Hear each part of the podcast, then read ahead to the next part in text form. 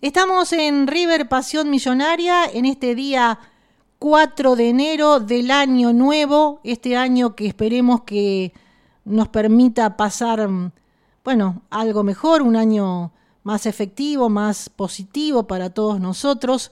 Y le damos la bienvenida a nuestro columnista desde Barcelona, España, Eduardo Larregina, para hablar de River Plate. ¿Cómo estás, Eduardo? Buenas tardes. Hola, buenas tardes, buenas tardes, tardes aquí, 8 menos cuarto, en, Barcelona, con frío. Este, primero, bueno, eh, hoy es el cumpleaños del Beto Alonso, 68 pirulos, mandarle un abrazo y un beso fuerte desde Barcelona, nuestra gloria, eh, Pele Blanco, el mago, el Beto Alonso. Sí, exactamente, un beso grande. Yo me acuerdo de que tuve la oportunidad de conocerlo hace unos años atrás, después lo vi dos o tres veces más personalmente, pero cuando lo conocí fui a su casa, le regalé la Virgen del Rosario de San Nicolás, fui con mi hijo y con otro amigo, Alexis, que es un periodista que también participa a veces en este programa, y realmente fueron, qué sé yo, 20 minutos espectaculares, que yo te digo que lo corté yo eh, en su casa, en el living de su casa, o adelante nos recibió porque mm, me daba vergüenza seguir conversando, porque si hubiera sido por él, seguía. Charlamos mucho de fútbol, de la admiración. Bueno, ella me conocía por tantas notas que le hice. La verdad que es un tipazo, te digo, porque mm, un hombre tan, tan importante como el Beto Alonso, Eduardo, y que mm, te dé tantas notas. Por ahí, bueno, te ha dicho que no, porque bueno, su ánimo no estaba en condiciones, especialmente cuando River estaba en la B, eh, bueno, o en otras circunstancias como la puede tener cualquier persona. Pero vos sabés que no es como otros jugadores que no han sido tan estrellas o han sido, tal vez, pero no tanto como el Beto, porque el Beto junto con la Bruna para mí es lo máximo. Y sin embargo, este, no han querido hablar para un medio, ¿no? Para un medio que a lo mejor es del interior del país, pero yo hablo con todos, todos, todos hay algunos que son difíciles, pero muy, muy pocos, de River, de Boca o de este, artistas eh, em, que, bueno, me cuesta encontrarlos, pero prácticamente todos este, nos llevan el apunte. Pero te quiero decir que el Beto es algo que es bárbaro porque mm, me acuerdo que cuando yo este, busqué el número del Beto eh, en River Play, me atendió Andújar. ¿Te acordás de ese directivo Andújar? Sí, sí, claro. Bueno, y... Y el Beto siempre predispuesto, sí. El primer número que me dio es Norberto Alonso, casi me muero. Me pasó un montón de números el señor Andújar, porque yo le dije quién era y si me podía pasar. Y el primero que me pasó, Norberto Alonso, y ahí quedé como omnubilada, ¿no? Y cuando fui a la casa y estuve con él y lo conocí, bueno, vos también lo conocés y has tratado seguramente, ¿no? Yo lo conocí en el, eh, ¿te acordás cuando se, se presentó la película de Peretti, esos colores que llevas en el Luna Park? Ajá. En el Luna Park este, estábamos este, por ascender y, bueno, esa noche estuvo Enzo Herrera Massa, Federico Peretti, el Beto, bueno, fue la, la gran fiesta que se llenaron dos, dos veces el Luna Park la misma noche. Claro, qué lindo. La misma tarde. Sí, sí, sí. Y bueno. Eh, ahí sí le pude dar un abrazo y, saludar. Muy, eh, la verdad que viste que dicen que por ahí el veto es un poco que es difícil. Sí, sí, pero para, para mí no, por ejemplo. Eh, no, me, me, ha pasado pocas veces que lo he llamado un par de veces y bueno, estaba mal por lo de la B o estaba mal por algún problema personal que tenía pero me ha atendido siempre con deferencia. si le van tranquilo de, tranquilo de frente, siempre va, es una persona sí, predispuesta. Sí, una vez lo crucé con Alfaro y estuvimos más de una hora, estuvieron charlando entre ellos, fue una risa. Fue muy, muy lindo porque se reían. Alfaro porque estuvo, estuvo un poquito comprometido de salud, Alfaro ahora está mejor. Sí, sí, sí. Bueno, hay varios, hay varios. Daniel Onega, eh, la Pepona Reinaldi el otro día, también anteriormente yo lo había convocado, pero muy amable gente maravillosa. Bueno, pero hay otros, hay otros jugadores, hay otros jugadores para terminar este, este tema que este, no han hecho, o sea, no, fueron integrantes de campeones, de campeonatos importantes de Ramón Díaz, y sin embargo están subidos al pedestal y por ahí como que este o te cortan el teléfono o te ningunean, ¿viste? Y la verdad que me, pasó con dos, dos, jugadores, no los voy a nombrar, pero realmente eh, se me cayó este, la idolatría, ¿no? Eh, te da, te da un poco de bronca. Bueno, a veces pasa, son las la, la conductas de cada uno y la, la personalidad de cada uno. Exacto. Vamos a hablar ahora lo que nos compete, que es el tema, el lamentable empate, porque realmente lo teníamos ya a ese 2 a 1. Y bueno, River se dejó estar como pasó contra Flamengo. Y bueno, ¿y qué te pareció?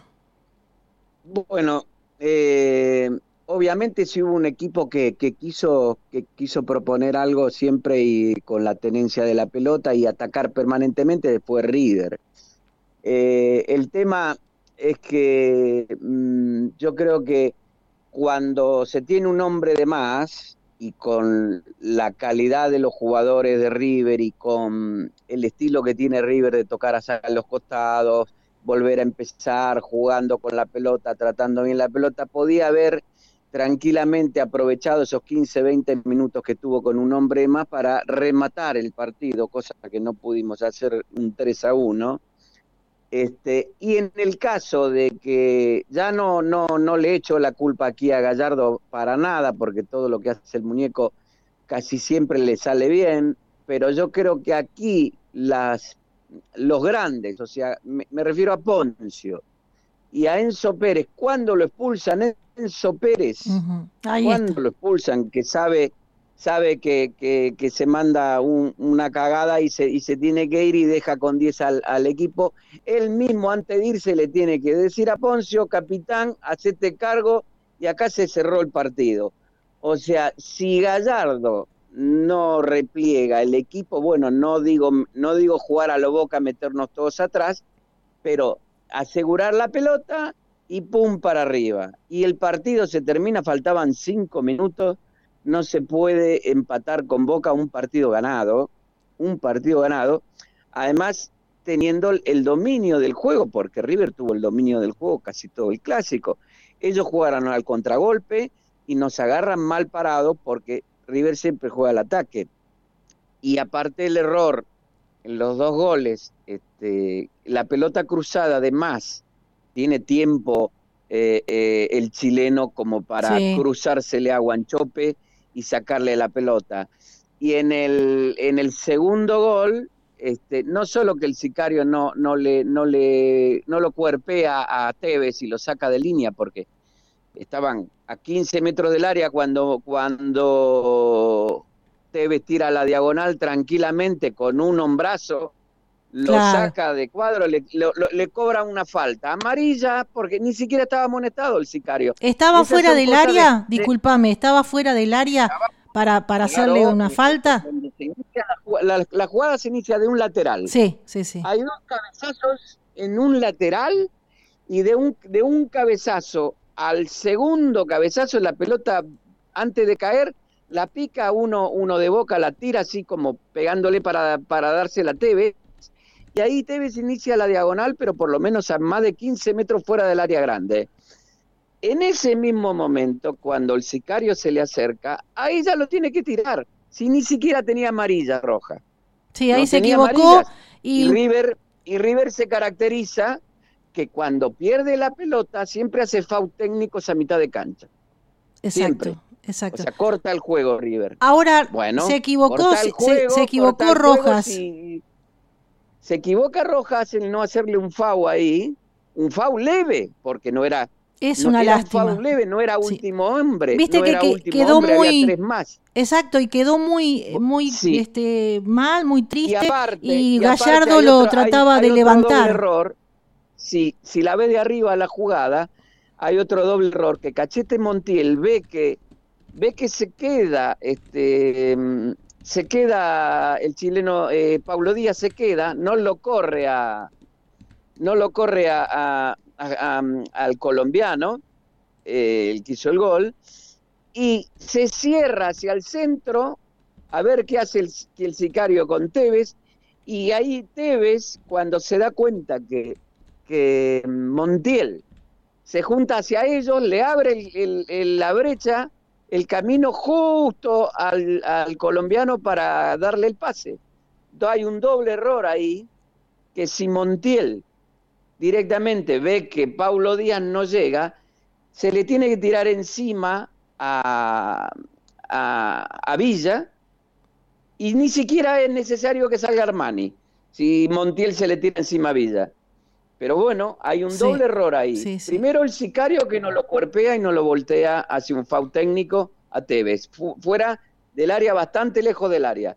Y después cuando ya está en carrera, eh, se cierra Montiel y ahí le, abre le, eh, como le abre el callejón para que para que Tevez justo ve ese, ese movimiento y, da el pase cruzado.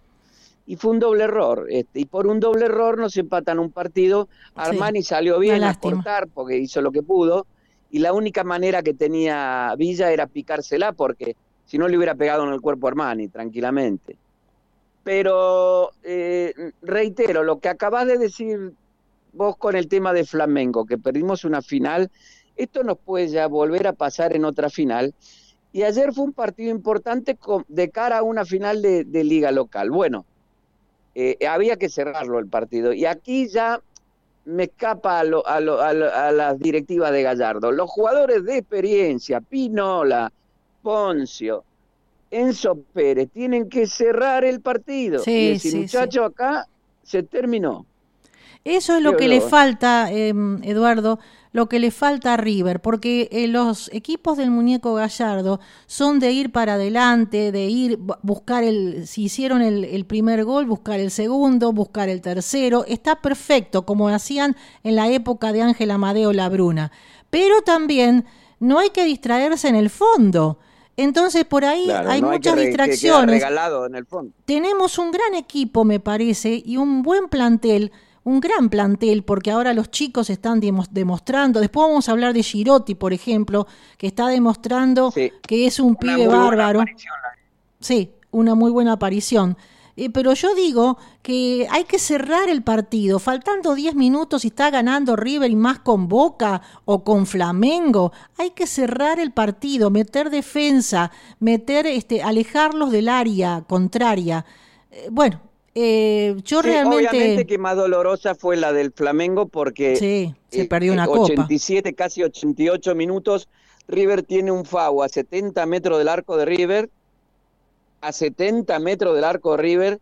Se la pasan a Prato y Prato la pierde dos veces la pelota. O sea que eh, el partido estaba ya liquidado. Eh, es una final de Libertadores, no se pueden tener esas desatenciones. Y pasársela a Prato, digo yo, que es un jugador que, bueno, es un delantero, no, no tiene mucha capacidad para retener la pelota. Se lo hubieran pasado a un mediocampista, a un 5, a un 8. La fatalidad de ese día, la fatalidad de ese día fue doble, porque cuando Prato quiere dar un pase hacia adelante, se interpone uno de Flamengo y se la quita, la pelota le vuelve a él. Entonces él puede rectificar y pasársela al lateral a Montiel. No, quiso eludir y ahí se la quita. Rascaeta se tira al piso.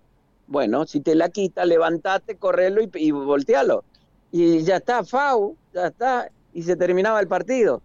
Eh, tampoco lo quiso, lo quiso este, voltear Enzo Pérez porque creo que estaba amonestado.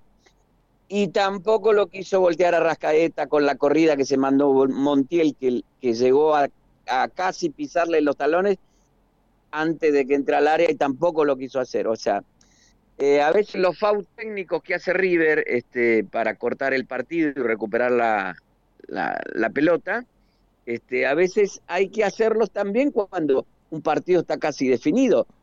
Así no durante todo el desarrollo, sino cuando ya lo tenés definido y estás en ventaja, ahí eso se llama cerrar un partido. Hay que cerrarlos. Hacer foul técnico. Eh, sino que le pregunten a Andrada cuando y Boca ganaba 1 a 0 en Madrid. Yo estuve en esa noche en el en el Bernabéu, y tardaba entre 15 y 20 segundos para tomar carrera y sacar un saque de meta. O sea, este, cuando un equipo está en ventaja y en una final, tiene que hacer eso. ¿Quién le va a discutir a Gallardo con estos seis años de gloria que tiene él si una noche se tira el equipo atrás y empieza a reventar pelota. ¿Quién le va a discutir eso a Gallardo? Es otra opción más. Esa opción tendrían que empezar a, proponer en, esto, en estos casos, por ejemplo, a lo mejor contra el Palmeiras, que tiene un gran equipo. este, aunque clave, aunque dicen. partido clave hay que cerrarlo el partido de alguna manera. Ruggeri también ya lo ha dicho. Ruggeri, ¿qué le vamos a decir a Ruggeri si en el mismo año salió campeón con River y con la selección? O sea, es una autoridad, ¿no, Ruggeri, para, para hablar de esto? Pero me acuerdo que la defensa de del 86 era mucho mejor que esta, a mi criterio, ¿no? Bueno, eh, imagínate que había dos caudillos como el Tano Gutiérrez y Ruggeri. Seguro. Este, que claro, ahí para pasar había que, pedir permiso y sacar los documentos, si no, no pasaba nada. No, no pasaba nadie. Este, pero bueno, esto, esto yo, o sea, no lo, no lo puedo achacar a Gallardo porque si yo en cancha tengo un caudillo como Poncio, y tengo un caudillo como Enzo Pérez y tengo un jugador de, de, la, de la experiencia de Pinola, cualquiera de los tres está más que capacitado para decir el partido se cerró aquí. y, Montiel baja y ayuda a la defensa. Y, Suárez baja y ayuda aquí. Y ya está. Ojalá que no, que, que ahora, de ahora en adelante empiecen a cerrar los partidos con esta experiencia que está teniendo porque le ha pasado no solamente en este partido contra Boca, sino en el anterior con Flamengo y en otros partidos también, que no, no nos viene a la cabeza ahora. lo digo, eh, eh, a ver, Susana, sobre todo lo digo eh, en, en, instancias finales estamos hablando. Claro. Cuando, cuando depende, depende de, de, de vos, de jugador, profesional, experimentado, que si los chicos, que, que son jóvenes, y no tienen esa experiencia, bueno, guiarlos y decirles, muchachos, ahora hay que sacar la pelota como sea. Como y decía, acá no pasa nadie. Como decía Mostaza Merlo, todos atrás, muchachos. sí, bueno. Algo así. Eh, eh, eh, yo no creo, o sea, por ejemplo, mira, si, si el gol no llega, por, por lo menos, por lo menos, esto no es meterse atrás, porque vos también te la puedes llevar al banderín del córner y cuando viene el otro la pisás, la pisás y te ganás otro córner y, se calientan y hasta te pegan de atrás, como el Cata Díaz que le pegó a Teo y lo expulsaron, ¿te acordás? Este, en una, en una también un River Boca. Faltan jugadores con, picardía a lo mejor, faltan esos jugadores con picardía que teníamos.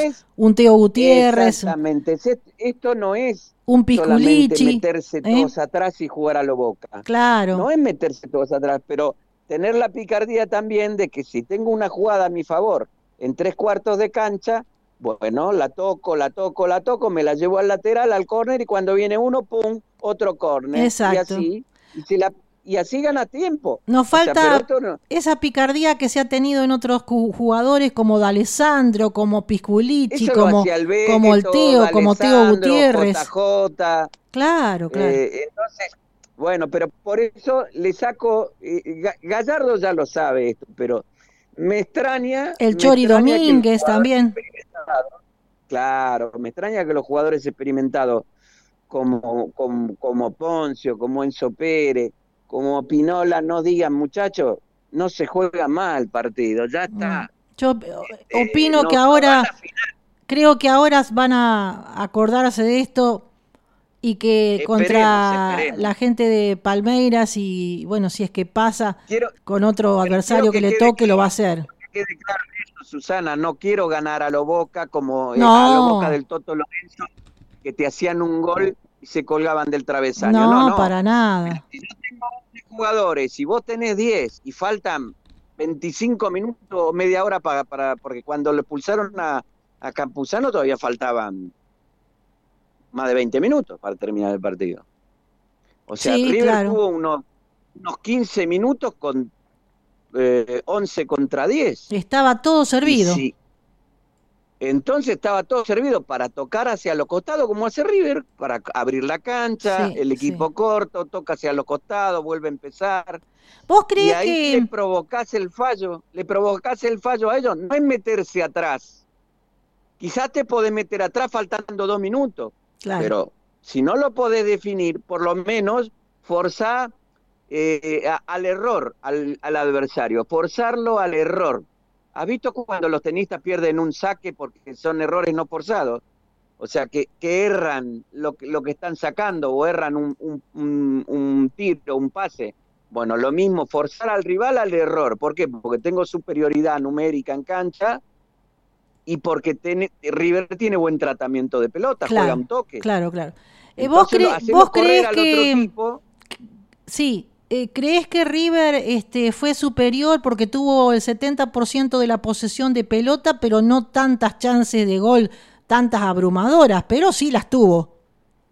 No, precisamente, bueno, en este caso el tema de la posesión no fue tanto eh, un tema de posesión, sino de, de intención, porque siempre River eh, lo que tiene que cuando pierde la pelota enseguida te la quitan.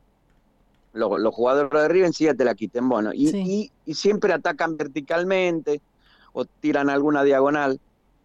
Entonces permanentemente River, si no te la quita, te hace un foul técnico y entonces, claro, en la contabilidad del, del, de la tenencia, eh, pasa siempre que River tiene 65, 70% de posesión. Pero cuando ya hay un hombre de más, o sea, vos tenés un espacio más. El técnico contrario le tiene que decir, bueno, plantémonos igual en defensa y hacemos un 4-4-1. Entonces, pero me falta un tipo. Arriba no tengo a nadie para atacar. Claro. Y si quieren atacar, si quieren atacar, van a dejar claros, van a dejar espacios. Entonces ahí tenés que demostrar tu superioridad numérica. Por eso digo, no era meternos todos atrás, pero definir el partido, ¿eh? cuando que River estuvo 15 minutos jugando con, con, uno más, tendría que haber metido el 3 a 1. Y si no entra, es que en el, mejor momento que River podía estar un 3 a 1, viene el gol de Villa. Tendría que haberlo hecho este entrar a Sosa, supongo yo. Todos nos metemos en técnico, ¿no? Porque el que sabe es él es Gallardo, lógico. Pero Sosa podría haber entrado porque es un gran quitador de pelotas también. sí, eh, aparte el cambio que hizo con Girotti y, y Girotti las dos veces los hizo muy bien. gol. Sí, los hizo y las dos veces fueron goles de cabeza. El, primer gol que hizo Girotti fue a Godoy Cruz, este, un, centro de rastón, se tiró de palomita a 30, 40 centímetros del piso. Estuvo espectacular. un chico que le pone que le pone ganas. Y ahora lo hizo arrodillado. el, defensor de Boca le, exacto, porque el defensor de Boca lo agarró del pantalón y lo tiró para abajo. Claro. Y aún así lo aguantó. Y era penal eso. Lo aguantó, era penal. Era un portento, es un portento físico el chico y lo aguantó bien y cabeci, pudo cabecear. Eh, es una muy buena incorporación para River que llegue un chico como Girotti, con el físico que tiene, con las ganas que pone este, hay que aprovecharlo, pero bueno, hay que eh, volver a, tratar de definir los partidos. Yo creo que el partido perfecto que jugó River, vos te vas a acordar y todos los hinchas de River se van a acordar, perdiendo en el Monumental 1 a 0 y a la vuelta con Cruzeiro categórico 3 a 0 en Belo Horizonte. Sí, perfecto. Ese fue el partido perfecto que se juega cuando querés cerrar una serie perdiendo 1 a 0 y ganando 3 a 0 de visitante. Bueno, y si encima tenés un hombre de más contra un equipo que no sabe tratar la pelota como Boca, porque Boca juega al segundo pase, al pase largo, y en los últimos tres cuartos de cancha ahí tira un centro, porque no saben hacer otra cosa. Y que se la arregle Villa. Exactamente, con la ellos van a la velocidad de Villa centro atrás y entra alguno, pum, y la mete de rebote. O Salvio, en este caso Salvio no jugó, pero es un buen delantero también. Bueno, mira, con, respecto a, Paulo Díaz, eh, después de perderse el partido ante Arsenal por una sinovitis de cadera, Paulo Díaz reapareció este sábado en la bombonera. Y por más que se especuló que podría reemplazar a Fabricio Angileri y Milton Casco en el lateral izquierdo, Marcelo Gallardo lo utilizó como segundo marcador central y no anduvo. ¿Qué me puede decir al respecto de este jugador que le vamos a decir que estuvo lesionado también, ¿no? Y que tuvo un par de días de práctica y bueno, eso no le alcanzó. Sí, yo creo que perdió un poco el ritmo porque si, si te acordás antes de esa lesión que tuvo, había tenido muy buen partido junto con el Sicario Rojas, habían hecho habían sacado todo lo que, lo que, lo que le tiraron al área de River, había tenido una buena eh, aparición Rojas y sin embargo esta vez no, estuvo como distraído o, el físico no le daba, la cabeza le decía una cosa y el físico otra. Sí, sí, porque por ejemplo en el, segundo, no llegó. sí. sí, pero eh, se ve que tiene algo, hace como un gesto como que, que no podía correr bien. Sí. Entonces ahí hay que jugar con la experiencia. Si, si, si uno no puede correr bien o no puede, bueno, la cuestión es estar mejor posicionado o anticipar si no puedes correr. Claro, porque la, la, este, inactividad le jugó una mala pasada y perdió la marca de Guanchope en el primer gol y después este eh, en el segundo gol también tuvo que ver. Tranquilamente podía haberla, podría haber tirado la él al córner, esa pelota. Tranquilamente podía haber tirado al córner. Simplemente aparte que Guanchope juega al límite, porque no es un tipo veloz. Entonces juega al límite del Oxai siempre para tratar de, que con una zancada se imponga, porque él no, él tiene fuerza, Guanchope, pero no tiene velocidad. Sí, pero es un gran este, goleador, un gran goleador. El chileno es más veloz que, que Guanchope, no le puede Guanchope primeriar así a, Díaz, estuvo distraído, ahí estuvo distraído. ¿Y el gol, el, gol, ¿qué, decís de Armani? ¿Armani tuvo que ver en los dos goles o no? No, no, no, no, no, no, para nada, porque eh, en el primer gol Armani no tiene absolutamente nada que hacer. Y en el segundo Armani le sale como le sale a Benedetto en cancha de boca en el, en el 2 a 2, el primer partido de la Libertadores, y, le saca el mano a mano. Tanto mano a mano ha sacado Armani a Benedetto a, contra la semifinal contra Gremio. Ellos se ponían 2 a 0 y Armani otra vez haciendo la de Dios le saca. No, Armani salió muy bien en el segundo gol y la única opción que tenía Villa era de picar la pelota porque si no hubiera rebotado en el...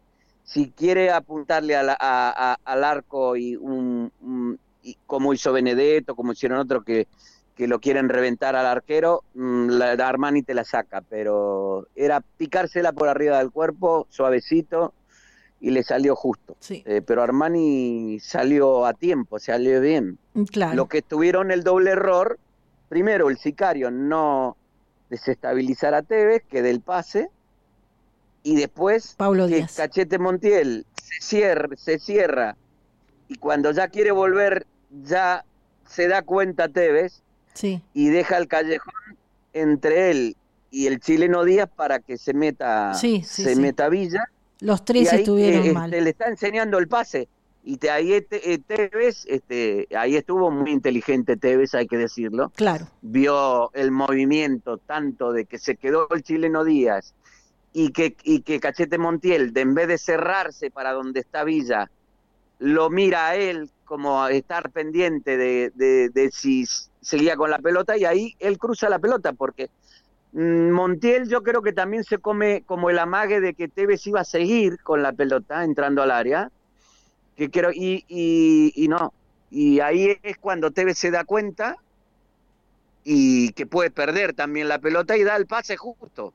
Estuvo muy inteligente lo que hizo Tevez, por más que sea de boca. No, seguramente este Tevez, este, vamos a decir que es un enorme jugador y, y con sus últimos cartuchos están dando muy bien y, bueno, este, hay que asumir eh, que Tevez eh, es muy buen jugador, muy buen jugador. Así que bueno, se, enfrentaron justo a, Tevez, ¿no?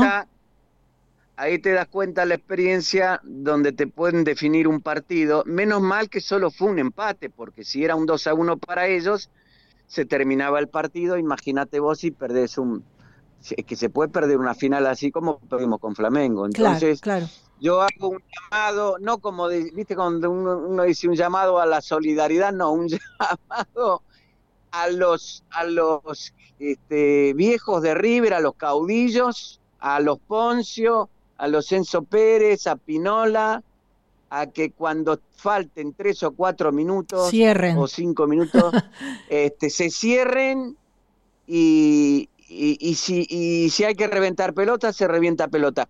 y si hay que quedarse en, el banderín del córner, y nos quedamos en el banderín del córner. Así la hacía el Beto, el cumpleañero Beto Alonso, la, la, manejaba en el córner, ahí hacía pasar los segundos, los minutos, o de Alessandro. ¿eh? El Beto ni hablar, de Alessandro. El mismo Gallardo, el mismo Ortega. por eso me extraña, por eso me extraña esto de que, de que si el mismo Gallardo también sabía hacer este tipo de cosas. Ni hablar de Riquelme. Sí. Ni hablar de Riquelme, que también. ha ganado tantos partidos por eso. Sí. Eh, eh, haciendo tiempo en el final, teniendo la pelota, porque si vos tenés una, un, jugador con habilidad, como Carrascal o el que, o, el que sea, o de la Cruz, o, de la Cruz, y esa habilidad de él retener la pelota y, vos le tenés que hacer FAO para quitársela, porque otra, otra no te queda. Claro, Entonces, ¿qué pasa? Si vos la retenés queda mejor visualmente que, que, jugar a lo boca, a reventar pelotas, si la tengo en un costado de la cancha y me vienen a hacer FAU, porque me vienen a pegar este, a mí que estoy teniendo la pelota, cuidando la pelota. No la estoy reventando. O sea que hay varias maneras de cerrar un partido. No solamente reventando la pelota. Se revienta cuando se tiene que reventar en última instancia. Pero si se puede controlar el juego, hay que controlarlo y podés, eh, como se dice comúnmente, hacer tiempo, pero jugando. Lo bueno no de hacer tiempo como, como hace Andrada, como hacía Orión, como hacen los bosteros que hacen tiempo mal. Permanentemente. Lo bueno de esto es que se empató y que todavía tenemos chances y que no se perdió y que eh, últimamente en los últimos años se ha perdido casi nada con Boca y, mm, por ejemplo, en el partido de Copa Libertadores 2019 se perdió 1 a 0, pero la clasificación para la final, porque River había ganado con contundencia 2 a 0 en el primer partido Copa Libertadores 2019, fue la clasificación a la final para River, que luego River la perdió por la circunstancia que ya hemos hablado contra el Flamengo. pero, es el 2 a 0, River le hizo precio a Boca esa noche porque podía haber terminado 4 o 5 a 0 tranquilamente. Y no nos olvidemos que eh, el Zampayo en cancha de Boca, de, de 26 FAU le cobró a Boca que 24 no fueron. Exacto. Porque eso después lo hicieron el comentario. Hicieron un comentario de las faltas entre el Chavo Fuxi y, y, creo que Mariano Clos. Y hicieron uno por uno y mostraron las jugadas de las 20 de 26 FAU, 24 no fueron. O sea, que inclinaron la cancha para, para que Boca tire centro, porque de jugada no, podían llegar nunca, simple de, centros a la olla. Y ahí vino el gol de ellos que, que no sé, el bar no cobró nada ahí porque entraron tres juntos, todo fue un desastre. Sí, fue un desastre. fue, bueno, pero bueno, no importa. Eh, esto eh, fue que lo dejamos afuera otra vez. Y en este caso hay otra, hay otra alternativa también que quiero apuntar. A Campuzano, que le tiró un codazo tremendo en la garganta a Carrascal, lo tendría que haber expulsado Rapalini desde el primer momento y lo expulsó recién en el segundo tiempo. Y te digo más, está lesionado, así que no va, no va a jugar eh, contra el Santos ahora. hay dos señores ahí del árbitro, porque el primero, que es roja directa, eh, eh, tengo entendido que los, los, desde hace tiempo ya, y hoy lo escuché a Castrilli también, que dijo que era roja directa y que aparte el uso del intercomunicador entre ellos, cuando se ve la jugada, Rapalini está en línea recta, nadie lo tapa y, y puede ver el codazo tranquilamente. Y el lineman está más cerca todavía, y está mirando la jugada porque la, encima la jugada fue en la raya, en la línea de cal. Ese línea ya nos este, tiene entre ojos. por algún, ¿eh? Si por algún gesto Rapalini no lo ve, el mismo que el lineman que levanta la bandera le tiene que decir roja directa, codazo en, la, en el cuello. Directamente, o sea, por el, por el handy que tiene ya, cada uno tiene su, su micrófono. Yo si fuera River... Si no lo este ve uno, esto no, si no hay, no hay bar, ¿no? Porque con el bar era roja directa. El bar hubiera, hubiera sido expulsado directamente. Exactamente. Pero entonces, ¿para qué? lo, lo dijo hoy Castrilli también, ¿para qué sirve el intercomunicador? Claro. ¿Para ahora, qué sirve? Ahora si yo, no lo viste, claro. A esa línea, yo ya lo tengo entre ojos, y no solamente yo, sino todos los riverplatenses, porque nos han, anuló un gol de Borré legítimamente contra Atlético de Tucumán, Atlético que Tucumán. River si hubiera ganado era campeón y bueno, se lo dejaron a Boca porque se lo regalaron, vamos a decir, el campeonato pasado. Sí, sí, por supuesto. Y esta copa va por el mismo camino, te digo. Boca lleva un gol de ventaja. Así que ahora Boca Sí, no. tiene que jugar con Argentinos Juniors. Vamos a ver qué pasa porque Argentinos Juniors no no no sé cómo cómo salió este en el otro partido en el partido que tenía que jugar. No sé si tiene chances, creo que no. No, creo que Eh, no, no. no, ya no tiene Argentinos chances. Junior solo le hizo partido a River, ¿no? Exacto. Bueno, entonces ojalá le haga partido a Boca también. Y River debería golear a Independiente, que no, Por no- lo que he visto ayer de Independiente, la defensa de Independiente es una invitación Sí, a, gol- a la eh, goleada. Es una invitación a la Eh, goleada. Supongo que si River se pone las pilas, puede golear y puede clasificar primero y así jugar la final de esta copa, que es yo una no copita, Boca- es una no copita a intrascendente, Argentino Junior. es una copita intrascendente. golee a Argentino Junior. Claro, pero es bueno, sería bueno ganarla porque eh, tenemos al acérrimo rival que otra vez ganaría y sería el finalista, ¿no? Eh, re- realmente ya van tres veces seguidas que eh, sería supuestamente que quedaríamos afuera de algo eh, contra Flamengo, contra Boca y ahora, ahora otra vez contra Boca. Bueno, esperemos que ese resultado se dé a favor de River, porque da la impresión, da la impresión que mm, uno vive en el interior del país, pero también este, consume todo lo de Buenos Aires, ¿no? Y da la impresión que todo está eh, programado para que Boca sea el campeón de esta copa, que precisamente se llama ahora, porque falleció Maradona, Diego Armando Maradona, y sería ideal si nos ponemos a pensar que la gane Boca, ya que Diego era muy hincha de Boca. Ah, Bueno, al principio era hincha de Independiente, después se dijo Sí. que era fanático de Boca y quedó así la historia, ¿no? Entonces, yo digo, ojalá que las cosas sean transparentes. Y me enteré de otra cosa hace unos minutos nada más, que yo no lo podía creer, lo consulté a un periodista de Buenos Aires y él me dijo que la historia sería así. Si quedan igualados en punto, van a sorteo. ¿A vos te parece? ¿Y quién va a ganar? Los suertudos que tienen ellos. O sea, ¿quién va a la final? Sí, no, no, no, ya que Por si van a sorteo. sorteo, como dijo, como dijo Ruggeri hoy, la moneda tiene dos caras de la misma cara, o sea. Por supuesto. Ya sabemos quién va a ser el finalista de un lado de la copa esta. Seguro, seguro. Eh, no, para, para yo creo, yo creo que como todavía faltan unos días, creo y espero y espero que sean un poquito más serios, desestimen la posibilidad de un sorteo Y que recapaciten. y que haya tercer partido o que haya este mm, eh, diferencias, o sea, de eh, equipo goleador, eh, más goles de local o más, pero no no un sorteo que no tiene nada que ver con el fútbol, o sea, un sorteo es que- como decir, jugamos una lotería a ver qué número sale, no, no, no. Algo que tenga que ver con, con el desarrollo del fútbol, ¿no? Claro. O sea, tarjetas amarillas, tarjetas rojas, quién tuvo más, quién tuvo menos. A mí, si me, no, un a mí tercer partido. me da la impresión con el campeonato que le robaron a River el, el otro día, o sea, el otro día, hace poco, en marzo. Este, fue en marzo, ¿verdad? Sí, en el 2020, en el fatídico 2020. Me da la impresión que ya Sí. quieren comenzar a esa historia de, de que River siempre estaba ahí y no llegaba, ¿no? Y no quiero empezar otra vez con esa historia porque Gallardo nos hizo un equipo ganador y por las mala, la mano negra que hay en, en, la- en- en tantos, en tantas partes, que no quiero nombrar para no quedar pegada, ¿no? Pero la verdad que no, no sé qué impresión te da a vos todo esto, porque ahora hablan de sorteo. Esto es una mano negra para mí.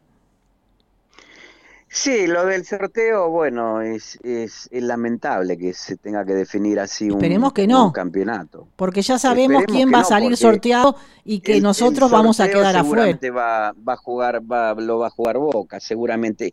Y más que nada, teniendo en cuenta, yo creo que, eh, mira, esto, va a, esto, esto es así. Si, si después de la primera semifinal, River con Palmeiras y, y Boca con Santos, Boca va mal a Brasil, o sea, Boca pierde o empatan la Boca, seguro hacen por sorteo. Lo digo hoy para que después no me digan que lo que lo dije sobre la fecha. Lo digo hoy, hoy lo digo. Que si Boca pierde o empata con, con Santos, seguramente lo definen por sorteo. Sí, es muy probable. Realmente lo, lo, que se está viendo es algo increíble y a, la vista de todos, ¿no? A la vista de todos. Es Deportivo, Deportivo Trampa. parece que sigue este ex club.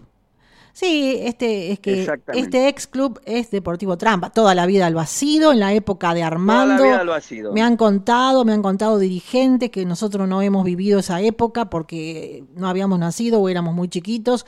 Eh, no, no, realmente. Yo era muy chico cuando estaba Alberto J. Armando yo y también. tengo entendido que era un, un, mulero, como me contaron que, sí, sí, sí, me contaron hace poco historiadores que lo yo no sabía, era muy chiquita y que Armando ha hecho las mil y unas para que River estuviera tantos años sin salir campeón.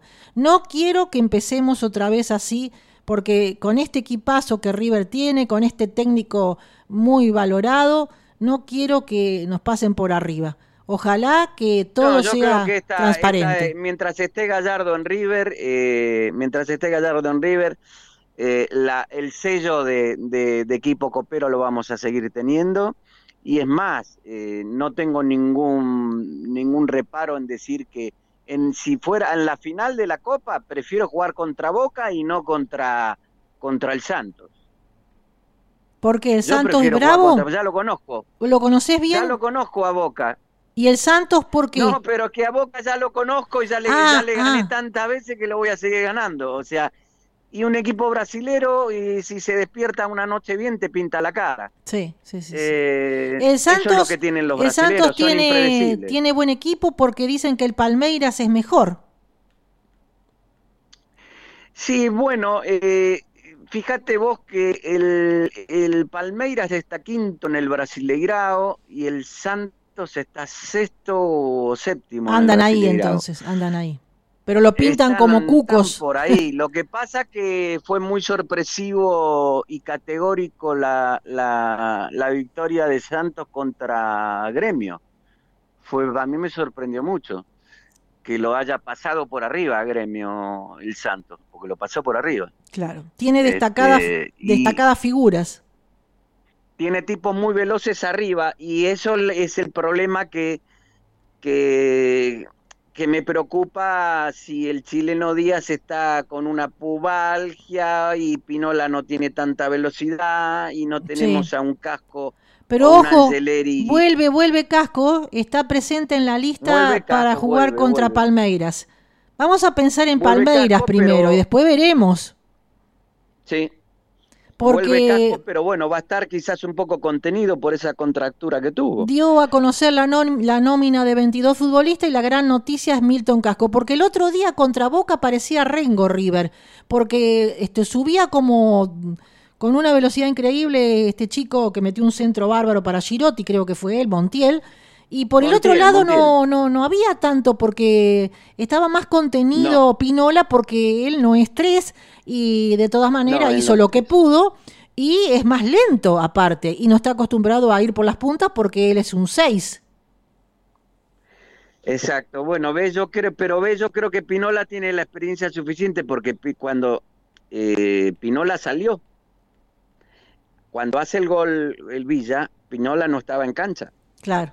Claro, claro. Yo creo que Pinola no hubiera perdido la marca de Villa por la experiencia que tiene. Es posible. No hubiera perdido la marca de Villa seguramente. Pero perdió la marca, la marca del chico este de Flamengo en, que se Gabigol, la perdió Pinola también y Martínez Cuarta, y bueno. acordate cómo fue exactamente. Él a Gabigol no lo dejó tocar una pelota. Cuando viene la pelota de aire contra Flamengo. Pinola cabecear y le pifia la pelota. Ah, bueno, sí. Entonces ahí viene Martínez Cuarta, se choca con Martínez Cuarta, quiere cabecear de nuevo, le pifia de nuevo y se la deja a Gabigol. Eh, o sea, una, suerte bárbara. Eh, no es que le dejó la posición, fue una doble pifia eh, esas fatalidades que pasan en un segundo, porque había tenido un partido excelente Pinola. Sí, sí, sí. Puede ser, puede ser. Bueno, con respecto, para terminar, entonces, Eduardo, ha sido hoy las últimas noticias de este River. Sí. Con respecto a los convocados, bueno, ya te dije que la presencia de Milton Casco está asegurada, no sé si irá de titular. Ya se recuperó de su molestia en el isquiotibial izquierdo. Angileri tiene para un rato porque está eh, con una lesión de desgarro. Y bueno, em, ¿qué perspectivas te parece para este martes que jugará River contra Palmeiras acá en la cancha de Independiente? Bueno, yo creo que al menos Palmeiras es un equipo que por lo que yo he visto, este, deja jugar. O sea, al, al juego de River le viene bien. Solamente tenemos que, que no descuidarnos en el fondo porque tiene gente veloz, pero es un equipo que, que no se cierra, que sale jugando y que deja jugar a, a, River le viene, le, viene, le viene bien jugar contra Palmeiras. A lo que sí me gustaría que Carrascal, este, ya que tiene tanta habilidad, le veo que le falta eh, ese cambio de ritmo para despegarse de la marca. O sea, él quizás a veces se despega de una marca por la habilidad que tiene, que amaga para un lado y se va para el otro. Hace muchos chiches, Carrascal. Hace muchos chiches, pero quiero decir, eh, el despegarse de la, ese cambio de ritmo, por ejemplo, explosivo que tenía Messi o que en su mejor momento, eh, que tenían, o sea, los jugadores veloces, o sea, el mismo de la Cruz cuando está afilado, o sea, si, si la pica se va enseguida, y se le, le, le, quita le quita a la posibilidad al defensa que lo siga. Eso quiero decir, que se tiene que a veces pierde la pelota Carrascal por hacer una de más o, o porque mm, no tiene ese cambio de ritmo rápido de despegarse de, del jugador. Y a veces, bueno, si está dentro del área le hacen un foul, perfecto porque es penal pero cuando estás a 20 metros del área, eh, o pasás la pelota a un compañero, o si te la jugás, andate rápido. Creo que le falta ese cambio de ritmo a Carrascal. Tiene mucha habilidad, pero le falta la explosividad y la velocidad como para despegarse de la marca rápido este, y seguir la jugada. Eso es lo único que le criticaría. Después, por otro lado, hay que estar solamente bien atentos a, a, a los bandas de, de ellos. los brasileños sí, suben mucho. porque ellos siempre atacan por las puntas y, Como nosotros. son rápidos. Sí. Exactamente, pero después la, eh, ellos ellos han jugado con Libertad, con el Delfín, no han jugado con nadie. En la, tampoco jugaron con nadie. Y Boca no jugaron con Boca también y Boca lo, lo doblegó. Me parece que sí. Boca, me parece que en, el, en, el, en la zona. En la zona me parece que no, ¿eh? ¿No? Boca y Palmeiras, eso habrá sido en otra libertad. ¿En esta? Me pareció que sí, bueno. Y, bueno, chequealo, no sé. Sí, sí, sí. No lo sé, no lo sé. Sí, tal vez estoy equivocado. Igualmente, ya te digo, en el Brasileirao están sextos, o sea que, o quinto, sexto, no están por arriba. Claro, claro, claro. San Pablo hubiera hecho, hubiera hecho pero San Pablo creo que perdió contra Gremio, ¿no? Sí, sí, y, Flamengo perdió contra Racing, mira vos. Y Flamengo, que, que, fue un campeonazo el otro, la otra vuelta, un cuco, perdió contra Racing, que de casualidad Racing le ganó por penales y después Racing sí, sí, sí, un papel, yo creo que un papel triste hizo contra Boca. no pasaba. No, lógico. Si le tocaba a Flamengo no pasaba. Seguro. Bueno, hasta acá llegamos entonces con todo lo que hemos hablado de River. Voy a agregar algunas otras cositas. Va a hablar la voz del hincha, también las efemérides del día de hoy, que lo más importante es el cumpleaños del Beto Alonso. Eh, muchísimas gracias. Nos reencontramos el próximo lunes para seguir hablando de River y esperemos con una victoria. Sí, esperemos que sí, confiado porque del otro lado tenemos a, Napoleón, tenemos a, al muñeco, que, que sabe plantar el equipo, y en las Bravas ha demostrado, como ninguno, que, que, ha ganado casi todos los mano a mano. Tiene más de un 80%, 85% de los mano a mano que ha jugado. Entonces eh, tenemos que seguir confiando y hay con qué creer, como él, él mismo nos dijo, eh, que los hinchas crean porque hay con qué creer. Hay, todavía hay material y están apareciendo chicos como Girotti, Sí, este, con, con, una, con un gran ímpetu y una, una seguridad para hacer un gol importante, o como el chico Ferreira, no nos olvidemos que clasificamos con un tiro libre del... sí. Este, Lo pone poco, hora. pero ya va a explotar del todo, seguramente en cualquier son momento. Chicos, son, son chicos que, que, que River tiene que tener como para armar una buena base y bueno, confiados este, para mañana, tranquilos, que al menos jugamos contra un equipo que, que nos va a dejar jugar, que le va a dejar hacer a River el fútbol que estamos acostumbrados a ver. Muy bien. Y acordate, te doy, bueno, seguramente ya la sabés, que River en el 2021, lástima en esta Copa no, pero parece, parece que tiene todo arreglado con Paul Fernández, el hombre que no quiso Boca y que se iba al Cruz Azul, pero parece que arregló con River, ¿eh? Hay una información muy, Bueno, muy eso- eso sobresaliente que- sobre eso, no sé. Sí, yo sé que Gallardo lo quería, pero este Muy buen se- jugador, se ¿eh? metieron Sí, sí, se metieron enfrente de los bosteros. Ho- Hoy se está comentando que Marco Rojo va a Boca. Este, y bueno, mira, si Marco Rojo va a Boca, que venga Paul Fernández, yo qué sé, no lo Sí, sé. Paul Fernández dicen que está Eh, todo arreglado, ¿eh? Para el 2021, para este año, ahora después de la Copa. Yo me, me gustaría que vuelva Lanzini, Así dicen Este, también que- puede volver, puede volver. para junio queda libre, así que él ya puede, puede empezar arreglando su contrato a partir de enero. Así dicen el- que el- está muy cerca también, ¿eh?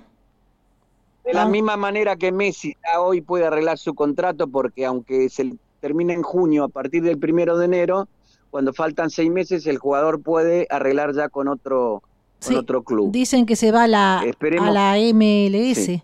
Sí. Bueno, veremos qué pasa con es los una pases. posibilidad porque él lo dijo, él lo dijo, sí, pero bueno, confiados para, para mañana, esperemos que salga todo bien, este, y que bueno, el lunes, el próximo programa este- estemos comentando otro triunfo de River. Bueno, y que la defensa se arregle, que es lo fundamental, pero que no sé si Paulo Díaz eh, va a ser titular y que esté mucho mejor porque realmente es el talón de Aquiles que tenemos en la defensa, especialmente uno o dos jugadores que por ahí fallan, ¿no? Sí, es lo único que le queda re- por reforzar a River, este, eh, la- el retroceso de y, y- no dejar, no dejar este, muchos espacios cuando se retrocede, porque gente veloz como los brasileros te pueden liquidar en, en, un, en dos ataques nomás te liquidan. Bueno, ya lo sufrimos. y- Con Flamengo. sabemos de qué estamos hablando. Bueno, buenas tardes y bueno, hasta el próximo lunes. Un beso. Bueno, un, un abrazo, un beso Susana, saludos a todos los hinchas de River y confiados que, que para mañana que vamos, vamos con todo. Vamos, un beso. Chao, chao. Chau, chau.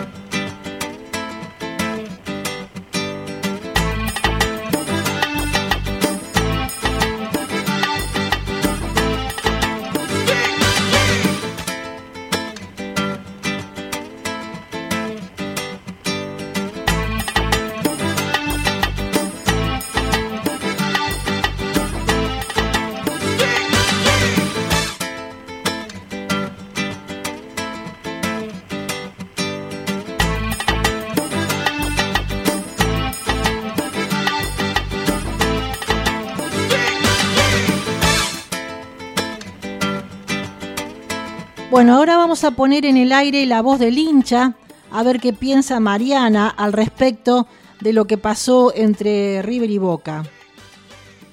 Hola, ¿cómo están? Todos los River, feliz año.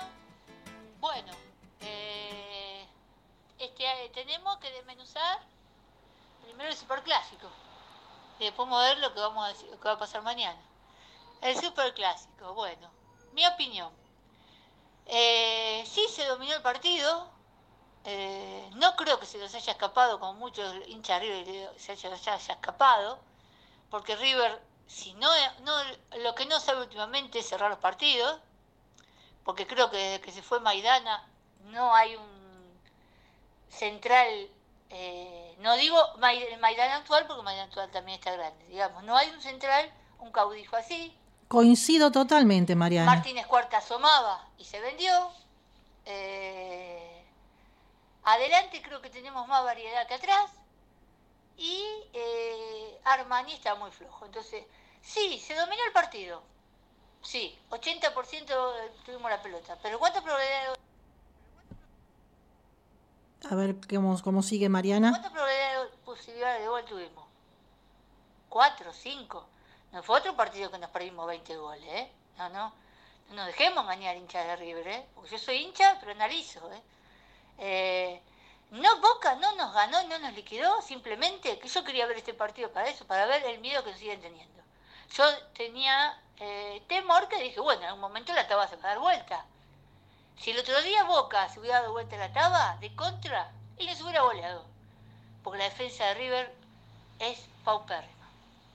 Yo, sé que a Muñeco no se le discute nada. Y estoy, hablando como simple hincha. Obviamente Gallardo es Dios es el mejor DT de la historia de River, sin duda, el que nos hizo que internacionalmente nos reconozcan, antes nos obligaban todos, excepto excepciones, eh, nos hizo ganar la final histórica. Ahora, la, eh, la defensa, Paulo Díaz parece un capricho, y Pinola ya no está para ser titular. No digo, Pinola fue cuando vino me sorprendió, pensé que no iba a venir así, vino bien, pero Pinola pobre ya no está más para ser titular. Sí, quizás para ser un suplente, un reemplazo. A ver, me dicen todos que confían los chicos. Se ve que los chicos de atrás no confían. Sí, yo estoy... Me... A ver, a ver, Mariana, ¿cómo sigue? Me, yo hablo por los hechos, no por lo que se vive adentro. Porque el otro día está bien, bueno, me parece bien que había que arriesgarlo y poner a Montiel Rojas porque no podías poner una defensa toda de chico, como decían primero Elías López y eh, Sosa. Ahora, el otro día, a un Paulo Díaz y con el 100% ya eh, defiende mal, imagínate que pienso que no estaba al 100% por la cadera. Pinola que no corre. No teníamos ni a Gellerín ni a Casco. Yo se hubiera puesto a Sosa y Santiago Montiel, ese pibe, y se hubiera cometido un error. ¿Qué les puedo decir? Son dos pibes que se están haciendo. Ahora, se ve que no confía. Yo no, no, soy socia, no, voy a, no voto, así que yo puedo hablar libremente. Que Gallardo se banque, que le vendan, no quiere decir que él confíe en todos los pibes. En los de adelante confiará más, porque sí hizo más recambio. Creo que adelante tenemos más recambio. O más, por lo menos, mediocampistas que pueden hacer de delante, creo que hay más. Pero atrás estamos mal. Este no es el River del 18.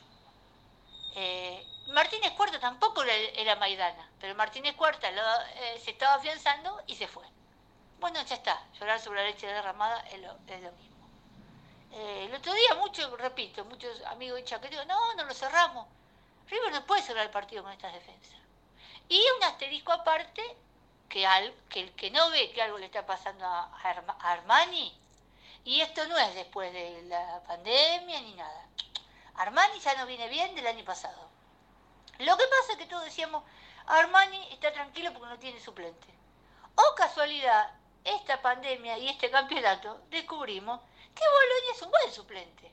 Es más, la jugada del gol de eh, Chanchope, de Ávila, la jugada de Ávila es calcada una que hizo Huracán, creo que era Chávez, y muy bien Boloña se adelanta, la chica al ángulo, estoy segura que era con Huracán. Era uno de estos partidos que atajó, pero sí, era, era, era con Huracán, estoy casi segura. Sí. El día y al Bolonia pasó, fue un centro cruzado que el defensor, no me acuerdo quién era el defensor, no llegó. Y Bolonia se anticipó, le cerró el ángulo y fue al córner. Le tapó el ángulo, creo que era Chávez. Entonces, Armani ahora no se mueve. Ni hablar del segundo gol. El segundo gol era casi una jugada calcada de Tevez para Benedetto y Armani el 18 le tapó el 3 a 2. El otro día era adelantarse dos pasos, le cerrabas el ángulo y no te lo podía ni picar Villa. A ver, se veía venir que Tevez iba a hacer eso. Ahora, ponele, si Tevez, si Armani se adelantaba, se lo había tirado por arriba, ¿qué hubieras hecho? Bueno, hubiera sido una genialidad de TV si hacía eso. Pero no, se veía venir que era el pase a Villa y era, era adelantarse dos pases y cerrar el ángulo. Obviamente, no se lo, lo hizo como es casi calcada como la del gol de Benedetto, que la que no fue gol de Benedetto, pero ¿por qué? En esa época Armani era otro Armani. Yo, yo entiendo que hay muchos que me digan, sí, que Armani, yo no te digo que Armani hay que sacarlo. Me parece que tiene una conversación con él. Decirle qué te está pasando, porque es evidente.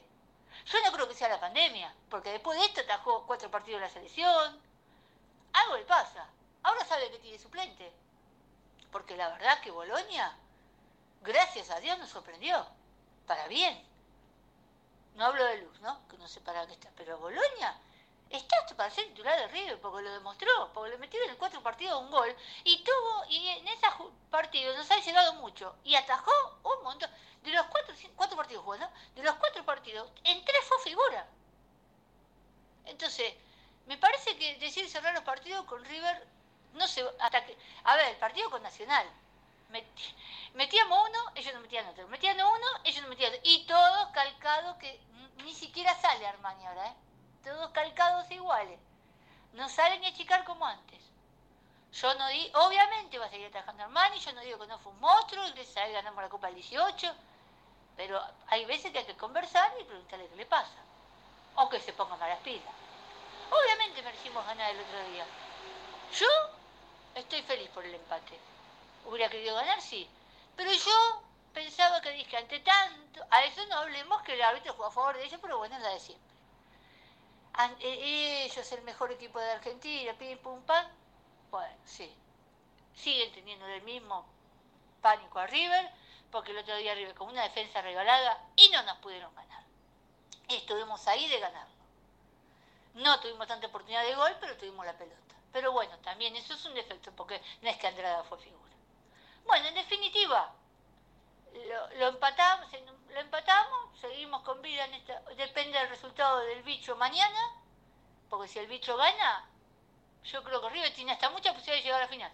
Si el bicho gana, porque yo creo que no le va a ser fácil la cancha, porque hasta el bicho puede llegar a ser finalista también. Si River no gana y gana el bicho, si el bicho gana mañana y le gana a Boca, pues, y River no le gana a Independiente, puede ser finalista. Así que no es que ya Boca es finalista de esta copita. Todavía hasta puede ser, si Boca no ganaba, sí, obvio. Pero todavía hasta puede ser finalista River o el mismo argentino o el mismo bicho. Así que bueno, veremos mañana que depende mucho de lo que pueda pasar el fin de semana. También puede ganar Boca y River gana por más goles y, y River puede ser finalista. Puede pasar, porque el rojo no anda bien. No sé, a mí me interesa más la Libertador. Bueno, y con respecto a mañana, se vislumbra que juega Casco porque está concentrado no sé quién será central, seguramente será Paulo Díaz. Bueno, yo tengo fe que se va a ganar porque creo que de, los brasileños van a hacer la misma de, siempre, van a esperar y van a salir de rápido, rápido de contra. Yo los vi, los miré. Atrás no son muy buenos, porque inclusive Libertad tuvo tres o cuatro oportunidades que vos decís cómo no fue gol. Pero arriba son muy rápidos, muy rápidos, muy peligrosos. Y es el segundo equipo más goleador de la Copa junto con River. Pero claro, River metió 8 a Binacional y le metió 6 a Nacional. No es que metió todo, todo así disperso en varios partidos. Digamos que ya 14 goles fueron dos partidos. Pero bueno, tienen 31 goles River y 29 ellos. Eh, así que es un equipo muy bravo. Adelante. Así que yo, para mañana, tengo fe. Espero que no nos metan ningún gol. Hasta un 0 a 0 no es malo porque si no nos meten un gol, y ahora sin gente de, público, los partidos digamos que casi son todos iguales, nada más que si el gol de visitante vale. Un 1 a 0 sería goleada, pero no dejar, por favor, cuidemos el cero porque mañana vale doble. Lo único que pido. Mi pronóstico, yo no sé, tío, mucho pronóstico, River gana, pero 2 a 1, que no sería lo ideal. Pero bueno, gana. Eh, lo que deseo es un 1 a 0 o 2 a 0. Y si no tiene que ganar, que sea un empate sin goles. Pero yo creo que ganamos. Bueno, esto es mi opinión de esta semana. Eh, creo que hay que darle más oportunidad a los pibes ya a Aguirre, o no lo vi jugar al pibe Santiago Montiel, pero yo creo que la defensa hay que darle más oportunidad a los pibes. Porque si dicen que ese Aguirre. Está, no puedo hablar porque no lo vi. Si dicen que están buenos, bueno, pongámoslo. Pongámoslo. Porque yo prefiero que se mande una Macana Aguirre, o que se mande Macana Sosa, o que se mande Macana Santiago Montiel, y no que se mande Macana todo el tiempo Paulo Díaz. Yo también. lo quiero Aguirre. Así media explosiva, que la verdad que ya uno, Paulo Díaz le cansa. Lo mismo, Pinola no es que me cansa, Pinola ya es un hombre que está grande. Como decíamos, yo lo seguía queriendo, pero entendía que Prato no era el mismo, Pinola tampoco es el mismo, lamentablemente. Y Armani no creo que es por la edad, porque es joven como arquero. No sé, estará en un bajón, espero que mañana vuelva a ser el mismo Armani de siempre y no salve los, las copas como fue siempre. Bueno, no tengo más nada que decir, más que estoy conforme con el resultado del otro día, se jugó medianamente bien, porque si no atacaste, si atacaste pero no creaste tanto, no es que se jugó bien, se jugó medianamente bien y siguen teniéndonos un miedo atroz. Entre paréntesis, ¿cómo te van a hacer un gol de rodilla, no? hicimos uno sacando el medio, uno sin arquero y así de rodilla. El próximo, ¿cómo será? Bueno, esto es algo, un asterisco de risa. Bueno, eh, nos encontramos la semana que viene. Espero que con un buen resultado, ya he definido todo lo de campeonato de acá. Y espero que con un buen resultado para ir a Brasil. Eh, como digo siempre, eh, saludo para todos hinchas River, saludo para vos Susana y vamos River. Muchísimas gracias, muchísimas gracias, muchísimas gracias Mariana, muchísimas gracias. la historia es la siguiente, que mm, bueno, eh, se te fue Prato, ¿sí? Se te fue Prato y tu ídolo se fue al Feyenoord a préstamo. Esta fue la novedad de la semana pasada y realmente yo no lo sentí mucho porque últimamente estaba en el banco, estaba haciendo goles, pero muy, muy cantados los goles, casi como con el arco abajo del arco, pocos goles. Eh, tenía una estadística desfavorable antes de esos goles, eh, se los hizo a equipos chicos. Sí, le agradezco un montón lo que hizo contra Boca en el 2018, dos goles fundamentales en la ida y en la vuelta del 3 a 1 en España, pero no es el goleador que yo pretendía, no es un Morete, no es un Ramón Díaz, eh, dio todo por la camiseta, hizo lo que pudo y se fue al Feyenoord de Holanda para ser titular por seis meses sin cargo y sin opción. Algunos dicen que con opción, pero bueno, eh, la historia es que River se saca un sueldo importantísimo este, para pagar, que por seis meses este, va a arreglar un poco la economía de River Plate y ya veía el oso Prato que no tenía este, mucha cabida en el plantel titular, están viniendo muchos chicos, está Girotti, está Roleiser, eh, bueno, hay varios que están ahí picando en punta, como Beltrán, que lo puso el otro día. Y bueno, este pibe Girotti y, Álvarez, no nos olvidemos de Álvarez, que no jugó el otro día porque tenía un problema en la espalda, pero que es un gran goleador, igual que, y jugador, muy buen jugador, igual que Girotti, que están demostrando en este momento eh, su capacidad, igual que el 10 em, Carrascal, que está demostrando que es un jugador bárbaro, tiró un tiro en el palo contra Boca, eh, fue muy, muy bueno jugando en el primer tiempo, en el segundo bajó un poco su nivel, pero es titular. Así que este, ya River con los delanteros andan bien. Lo que pasa que hay que acomodar la defensa. Podría ser, como dice eh, Mariana Aguirre, este chico que se habla maravillas, que es 2, eh, podría ser eh, Santiago Montiel, que es el primo de Montiel el 4, eh, que es 3, podría ser también otro chico que se nombra, este, ¿por qué no?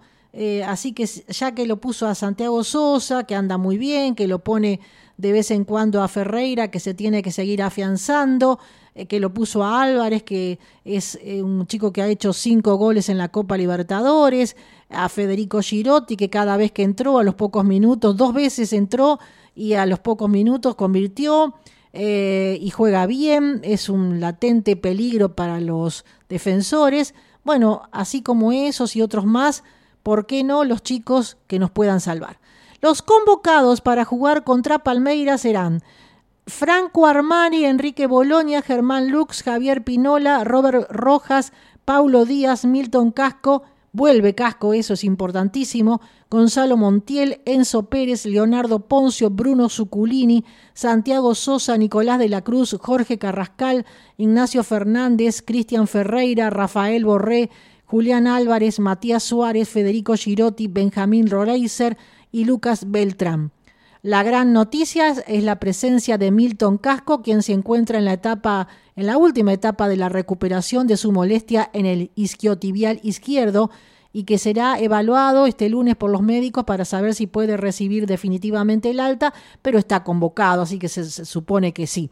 De esa manera tener alguna posibilidad concreta de salir a la cancha como titular. Y si no, irá en el banco, pero irá. Además estará presente Julián Álvarez, quien había quedado marginado del superclásico del fin de semana por una dorsalgia y es otro de los que pueden sumar minutos entre, eh, frente a los brasileños. El plantel realizará desde las 17 de este lunes el último entrenamiento antes del partido y allí tanto Casco como Álvarez serán exigidos. Cabe destacar que esta llave contra Palmeiras se cerrará el próximo martes en el Estadio Alianza Parque de San Pablo y que el ganador esperará por el vencedor de Boca Santos para disputar la final en el Maracaná el 30 de enero. Parece increíble, pero otra vez este, la posibilidad de jugar con Boca, bueno, Ojalá que no se dé, ¿eh? ojalá que se juegue contra el Santo. Yo la verdad que no le quiero dar este, nada, nada de revancha a Boca, para nada. Bueno, tenemos, eh, por ejemplo, más información. A ver, al respecto, que De la Cruz llegará a los partidos en River contra Palmeiras. También que el estadio confirmado para el partido frente a Independiente, esto es por la Liga Profesional, tenemos la información recibirá al rojo River Plate en el estadio de Banfield por la última fecha del campeonato de la Copa Diego Maradona. El partido seguramente se disputará el sábado por la noche, ya que River hace las veces de local y le toca como local, no puede ser local en la cancha de Independiente jugando contra precisamente Independiente. Así que se decidieron por la cancha de Banfield. Eso es en el plano local. En el plano de Copa Libertadores ya les he comentado toda la historia de cómo va a ser esto. Y eh, también les voy a comentar algunas cositas más. El Palmeiras, por ejemplo, eh, está llegando, está llegando a Buenos Aires, ya se va a alojar seguramente en zona de Boca, donde se alojan todos los eh, equipos que juegan contra River. Y también les quiero contar que la gran marca que alcanzó Borré en la bombonera con su gol en el Superclásico, el delantero igualó a Radamel Falcao García como segundo goleador histórico de River, nacido en Colombia, solamente superado por Juan Pablo Ángel. A ver, eh, Rafael Borré es el que con el cabezazo ante Boca llegó a los 45 goles con la banda roja y de esa manera alcanzó a Radamel Falcao. ¿eh? Así que mm, como segundo máximo goleador colombiano de la historia de River Plate. De esta manera solamente superado en este momento por Juan Pablo Ángel que acumula 62 goles gracias a su campaña entre los años 1998 y 2000. 62 contra 45. Bueno, tiene todavía tiempo para alcanzarlo. Tal vez eh, Borré porque es un chico que hace goles muy seguido y que bueno, eh, seguramente lo va a alcanzar porque se va a quedar un tiempito más en River Plate. Los goleadores colombianos de la historia de River Plate, Juan Pablo Ángel 62, Rafael Borré 45, Radamel Falcao 45, Teófilo Gutiérrez 28, Juan Fernando Quintero 12, Mario Yepes 9, Carlos Carbonero 8, Jorge Carrascal 5, Jairo Patiño 5, Eder Álvarez Balanta 3 y Juan Carlos Toja 1.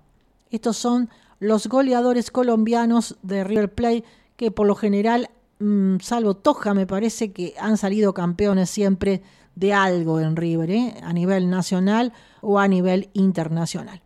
Bueno, también tenemos que, por ejemplo, el chico Velasco, que jugó una sola vez en River Plate, creo que era un amistoso. Velasco eh, estaba a préstamo en Cobreloa, pero el conjunto del país trasandino compró la mitad de su pase y el juvenil, que apenas disputó minutos en la primera de River, continuará su carrera en Chile. Cuando subió a primera, el puesto lo ocupaba un referente como era Marcelo Barovero. Luego de su partida, quien se adueñó del arco fue Augusto Batalla. Y si bien no tuvo un rendimiento destacado, el muñeco decidió darle continuidad hasta la llegada de Germán Lux a mediados de 2017. Em, bueno, Velasco atajó solamente un partido en la primera de River y fue ante Independiente de Medellín por la Copa Libertadores 2017. Luego se fue a préstamo a Arsenal de Sarandí más tarde a Defensores de Belgrano y en el 2020 llegó a Cobreloa. No, no era en un amistoso, era en un partido eh, trascendente.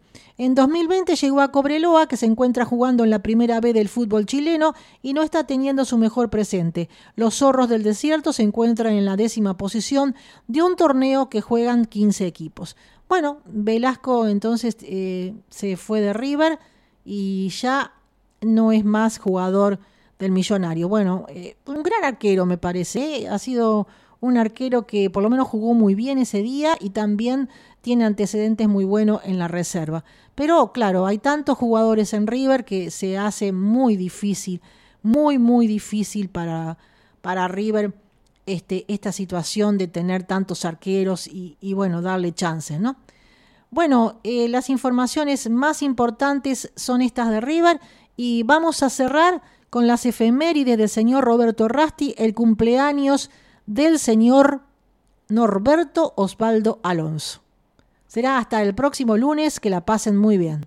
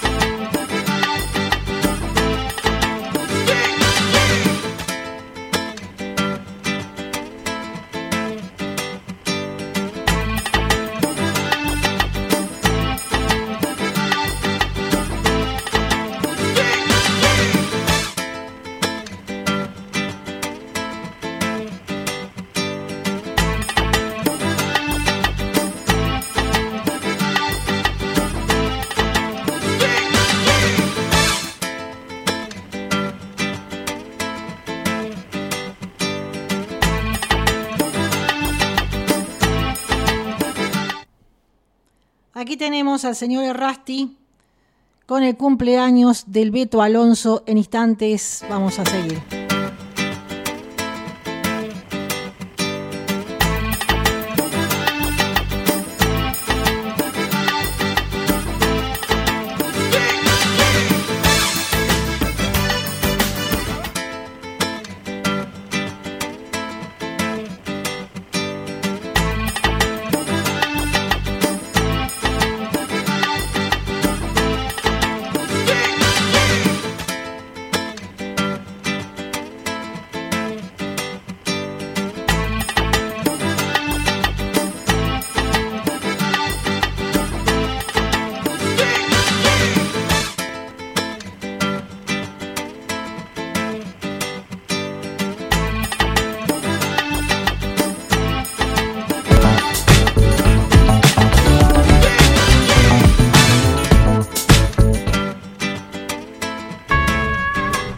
Cuando sumió él, yo ya era panadero. Buenas. ¿Habemos de la luna? Trae el árbitro avance a pura máquina. El equipo local, balón en el área y gol. Gol del equipo local lo hizo Ávila. Estaba pescándola muy cerquita del parante derecho. No reaccionó Armani sin merecerlo. La realidad es que River venía controlando todo el primer tiempo sin ningún lugar a dudas sin merecerlo. Lo hizo Ávila, nueve minutos del primer tiempo. Ramón Darío Ávila, el ex hombre de Huracán, el cordobés, dice que el equipo de la Ribera lo gana 1 a 0. Díaz, Paulo Díaz, que echa el centro de diestra contra la izquierda para Nacho Fernández, buen gesto técnico, el centro de Nacho de diestra, no llegaba Matías Suárez, la sacaba más, y la encuentra Leo Poncio, Leo Poncio ya lo vio a Montiel, Montiel echa el centro, a la cabeza, ¡Gol! ¡Gol! gol. ¡Te lo dije! ¡Gol!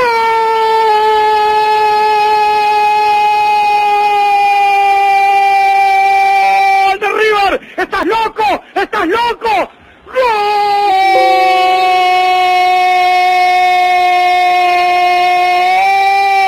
¡De River del gigante! ¡De Girotti le cometían penal! ¡De rodillas!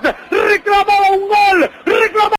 Una chance el pibe Girotti, es el de la zona norte de la provincia de Buenos Aires, en el arco de Yellow House, en el arco de Casa Amarilla, en el borde de área menor, se la colgó del ángulo superior izquierdo, del arco que defiende Andrada, hinchábamos los huevos en la previa, ¿por qué no juega el flaco? ¿Por qué no juega el gigante? ¿Por qué no juega Girotti, muñeco? Girotti para River para empatar a los 28 minutos del segundo tiempo. Girotti para River para que se le escape un huevo del boxer al muñeco Gallardo y se lo muestren los del equipo de la Rivera. Girotti para River. River 1. En el Alberto J. Armando River 1. Aparecen los fantasmas de Madrid. River 1. El equipo de la Rivera 1. Sintonía Monumental. 1-1 escucho. 21 años para Federico Girotti, nacido en Acasuso, provincia de Buenos Aires, proveniente de inferiores, un metro ochenta y nueve para él, sigo después de esto. Aguántame que la tiene Nacho, Nacho, está al centro, queda la pelota bollando y está Suárez, el extirpado Nacho, el centro, golpe de cabeza, gol. ¡Gol! ¡Gol!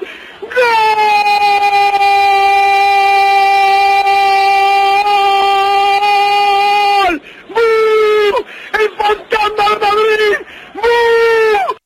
¡Gol! ¡De River! ¡De River, de River, de River, de Borré! ¡De Borré, de Borré, de Borré de cabeza! ¡De Borré, de Borré, de Borré de cabeza! ¡Gol de River otra vez en ese ángulo! ¡Otra vez en el izquierdo! ¡Otra vez Nachito, el flaquito de Tutiñac! marcando diferencias contra los de la Rivera. Otra vez River haciendo justicia. Se lo gana River a las gallinas de la Rivera. River 2. Ellos uno. Borré, borré, borré. Borré el Rafa, borré el colombiano, carajo. River 2, ellos uno. Sintonía Monumental. Algunos me dicen, yo te dije 2 a 1, acá no sirve, mis amigos. Al WhatsApp, eh, avanza Carlos Teve, la mete en el área. No, no, no, no, no, no, no, no, no, no, no, no, no, no, no, no, empata Villa. Gol de Villa, empata Villa, Tevez para Villa, la manda por encima del físico de Armani, 2 a 2. Termina siendo un partidazo. Si hubieran expulsado como debían haber expulsado al jugador Campuzano en el primer tiempo, River ya hubiera marcado una diferencia mayor de la que marcó. Eh, la expulsión de Enzo Pérez estuvo bien, la de Campuzano fue tardía, lo empata a los 40 minutos ya de este segundo tiempo. Villa, el partido está 2 a 2 en el Alberto J. Armando. Muy bien, estas son las emociones que vivimos el día sábado entre River Plate y Boca Juniors o Boca Juniors River Plate que fue eh, en cancha de Boca con los relatos del amigo Hernán Santarcero. Vamos a las efemérides del día de hoy, el cumpleaños del Beto Alonso, relatado por Roberto Errasti. Buenas tardes, habla Roberto Errasti de la página River Plate, Tu Grato Nombre, Tu Grata Historia, con las efemérides del día de hoy para el programa de Susana Chantareto, River Pasión Millonaria, de la FM Emociones de San Nicolás. Bueno, un 4 de enero nace uno de los máximos ídolos del Club Atlético River Plate, eh, Norberto Alonso. Es, hoy se cumple, hoy estaría está cumpliendo 68 años de edad. Es eh, el máximo ídolo viviente del club, seguramente. ¿Qué se puede decir del Beto Alonso? Eh, los mayores de 40 años tuvimos la suerte de haberlo visto en la cancha o por televisión y disfrutar de la magia de sus jugadas. Fue un verdadero número 10 eh, en una época en donde abundaban los jugadores de esa categoría, ya que cada equipo tenía uno. Y él fue grande entre grandes. Eh, fue contemporáneo de Ricardo Bocini, de Mario Sanabria, Babington, Daniel Valencia, Villa y por supuesto el surgimiento de Diego Maradona, mm, unos años después de él y Alejandro Sabela, otro gran 10 surgido de River. El Beto siempre fue distinto a todos los otros jugadores de Rivers. Ya desde su inicio, cuando arrancó jugando en el equipo de Didi en 1971, en su debut en la cancha de Atlanta. Eh, jugó con el número 11 esa tarde, apareció tímidamente y ya la gente ya iba a verlo porque obviamente se sabía de sus cualidades en los partidos de, de reserva y de tercera.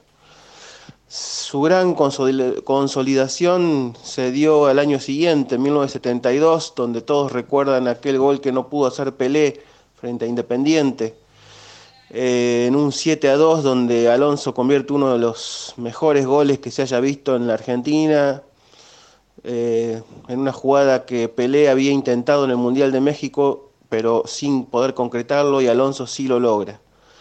Luego, en el 75, ya con la Ángel Labruna como DT, eh, el veto fue fundamental para esa conquista y terminar con esos 17 años y meses de, frustraciones para River, siendo clave en el torneo metropolitano con sus dos goles a San Lorenzo el día de prácticamente se, se sella el campeonato o aquel golazo de tiro libre en la cancha de Boca eh, para el triunfo en ese 2 a 1 después de nueve años en esa cancha.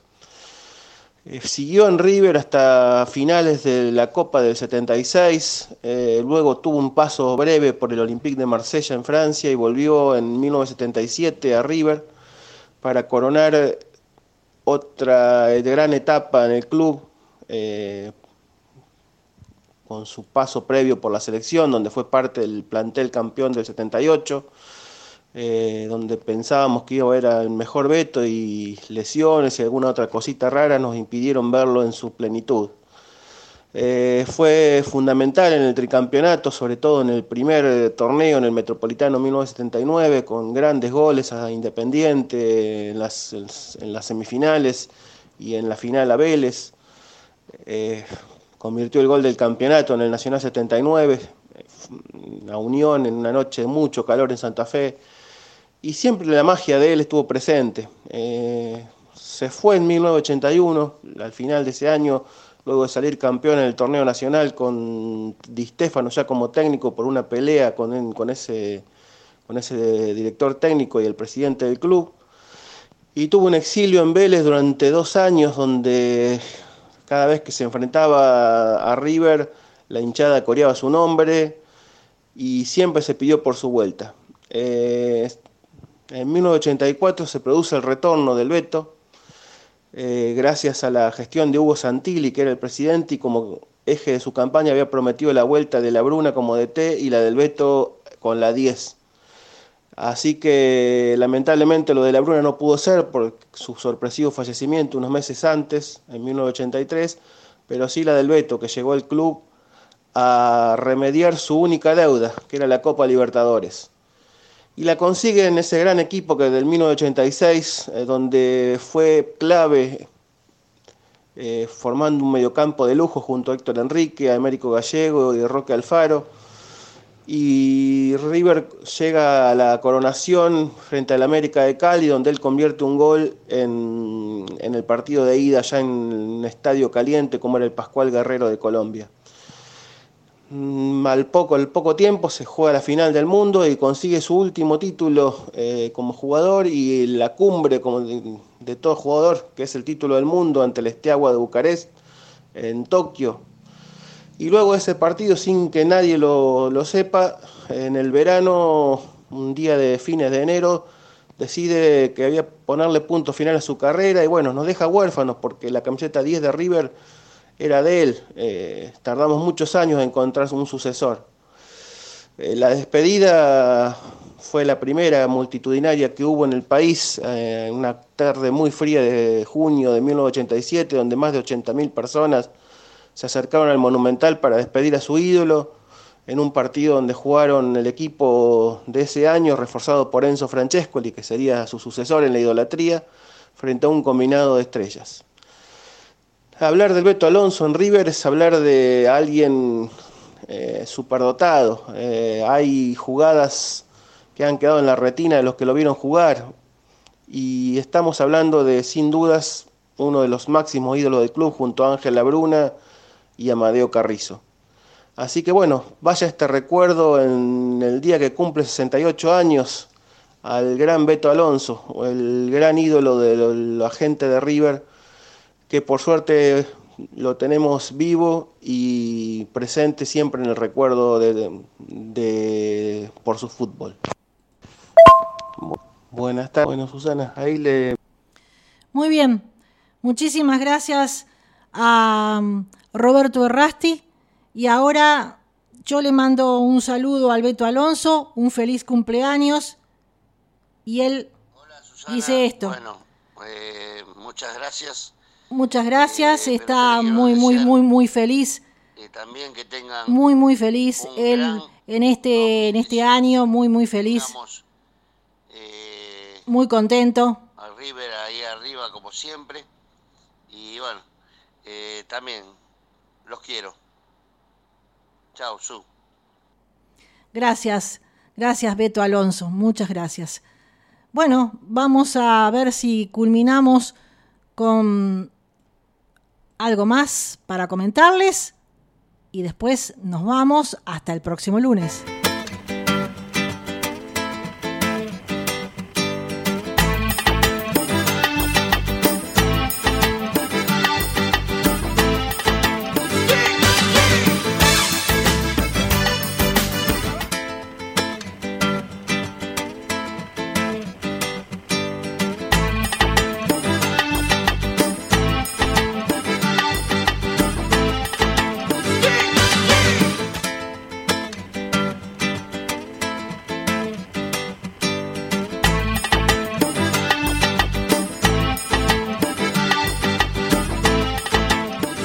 Estas son las últimas novedades. Eh, estaba buscando algo más. La de Paul Fernández, que es una posibilidad cierta, eh, que quiero reiterar. Se fue Prato por seis meses al Feyenoord y Paul Fernández, el ex número 10 de Boca Juniors, que es muy bueno y que salió campeón gracias a grandes posibilidades que tuvo con la camiseta de Boca este, el año pasado. Eh, bueno, Paul Fernández fue la manija, prácticamente dicen que está resuelto el tema y que Paul Fernández va a ser jugador de River en este año. ya, eh, prácticamente. Vamos a ver qué pasa cuando termine esta Copa Libertadores y que se incorpore. Esperemos que sea cierto, es una versión muy fuerte que está sonando en todas partes. Será hasta el próximo lunes, hemos tenido el saludo del Beto Alonso, así que muy alegres. Feliz cumpleaños, Beto.